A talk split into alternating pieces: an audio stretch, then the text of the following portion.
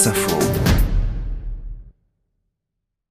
Nom Moy, prénom Anna, âge 65 ans, profession écrivaine. C'est l'été d'Anna et il se résume en deux mots, Hanoï et Niol. Les deux n'ont pas grand chose à voir, enfin presque, car Anna Moy, cette brillante écrivaine, rendue célèbre avec son livre Riz Noir, aime beaucoup les associations d'idées ou de lieux. Cet été, elle n'est donc pas au Vietnam, son pays d'origine, elle est en Corrèze, le lieu d'origine de son mec, comme elle dit.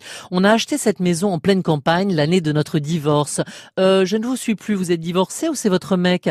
On a divorcé, on avait trois enfants et on a recommencé notre histoire mais dix ans après.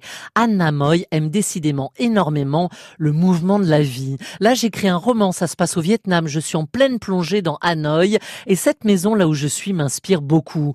Cette fameuse maison est dans un village au nom énigmatique, Collonge la Rouge. Je me demande si Hanoï et Collonge la Rouge se ressemblent.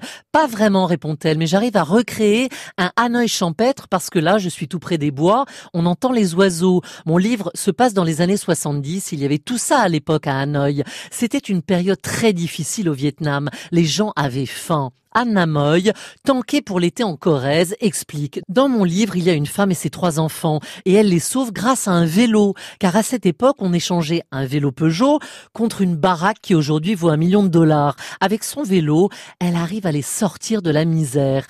Tragédie vietnamienne écrite en Corrèze.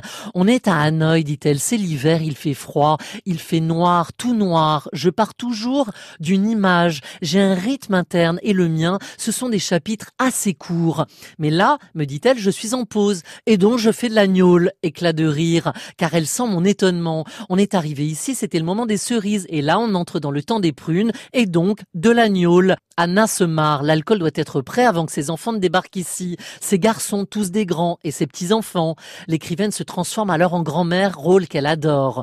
Pour mieux s'en échapper peut-être sur les chemins de Corrèze, on peut donc apercevoir Anna Moy sur son vélo. Elle pédale en quête de son personnage, cette vietnamienne, elle-même à vélo et qui tente de sauver ses enfants du naufrage.